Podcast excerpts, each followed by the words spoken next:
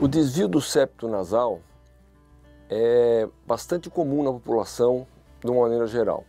Estatísticas mostram que 25% das pessoas no mundo têm o desvio do septo nasal. Porém, desses 25%, só um quarto é que tem manifestações clínicas, que tem sintomas de obstrução nasal, dificuldade para respirar de um lado ou do outro.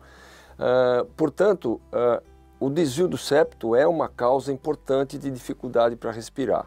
É importante chamarmos a atenção que uh, crianças também podem ter desvio de septo.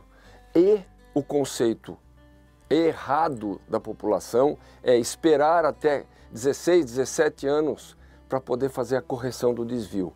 Isto absolutamente não é correto. Então, se você tem uma criança com 5, 6, 7 anos de idade, que tem um desvio do septo importante, com uma dificuldade para respirar importante, não precisa esperar até os 17, 18 anos para operar. Ao contrário, deve operar o mais precocemente possível para evitar deformidades craniofaciais, especialmente do andar médio da face.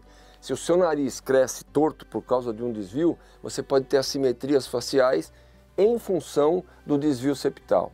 Então, desvio de septo, mesmo em criança, merece uma atenção especial e a correção quando for necessário.